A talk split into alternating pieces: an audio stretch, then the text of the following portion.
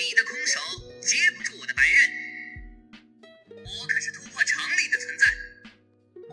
谁是敌人，由我决定。不能击败我的，会让我更强大。舍弃所能舍弃的，改变我要改变的。王者荣耀英雄故事：哪吒。我哪吒是人又非人。炼金术炼成的身体，没有触觉，没有痛感，永远都无法长大。可胸腔里跳动着，乃真真正正生而为人的心脏。东海边曾矗立着名叫陈塘关的城市，父亲乃此地长官。从小我就清楚自己的强大，力量、速度与武技的领悟都凌驾于常人。连兄长们也望尘莫及，可我没有朋友，无法抑制暴走的冲动，让同龄人都对我敬而远之。当权者下令，父亲送我入道玄天作为人质，随行的只有太二。那里辉煌又无聊，忍不住搞点大事来。越自命不凡的家伙，越叫人乐于招惹。最喜欢他们恨得牙痒痒又无可奈何的样子。这时候，他们面对魔种啊、平民啊，趾高气昂，半点不剩了。我疯起来，连我自己都害怕，何况这群懦夫？格格不入的不止我一人。我与那傲慢的杨戬之间，本唯有拳头的交往，可有天从直胯们的手中。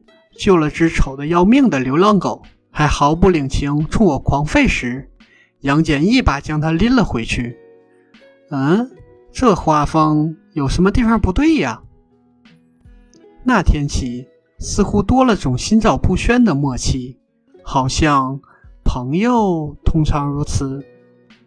报复心切的直夸们举报太二为逃犯，害他蹲进大牢，正好。我厌烦了这令人窒息的牢笼，一不做二不休，来了场酣畅淋漓的逃狱。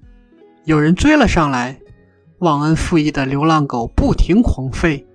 在我几乎要出手揍他的前零点一秒，杨戬让开了道路。陈塘关已和平不再，当权者要父亲剿灭海中的大型魔物，显然这是对我出逃的惩罚。魔种发了狂，父亲说他们会越来越危险。安享和平多年于民，商人和妇孺怎么可能是魔种的对手？还有陷阱。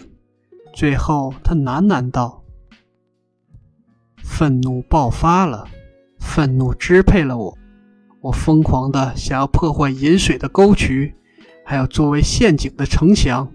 就在那晚，暴风雨比预计的……”更加提前到来，我眼看着渔船被狂怒的魔种吞噬时，身后的故乡也变成了汪洋。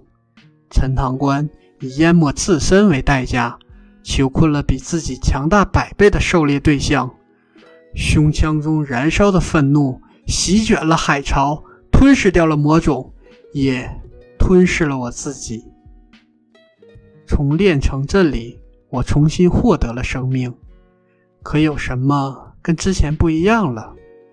心脏，我摸着胸口持续跳动的强有力的心脏。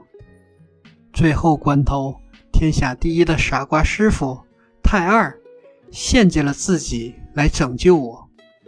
我突然间品尝到愤怒之外的其他情绪，过往生命中从未存在的感受。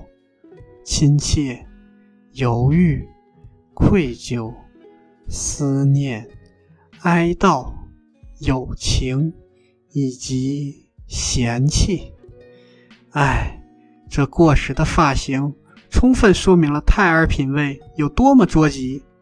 我还是桀骜的我，但背负了更多的什么？泰儿奇迹般的生存，他的道歉模糊而混乱。钥匙。奇迹，难懂的词汇，我不想知道所有的由来，我不过想保护陈塘关，我不过想保护我所生活的故乡。谁造成的这一切？魔种的罪孽，亦或当权者的冷酷？谁在乎？没有牵挂，只会让我更强大。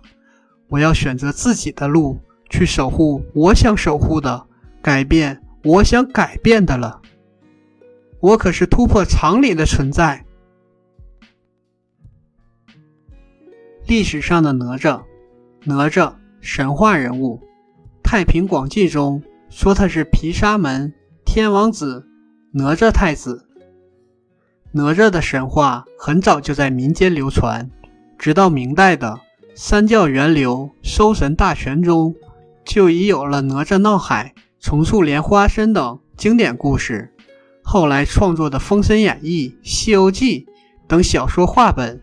则继承了这些描述，进行了更加生动的文学塑造，使哪吒形象更加鲜明，直至家喻户晓。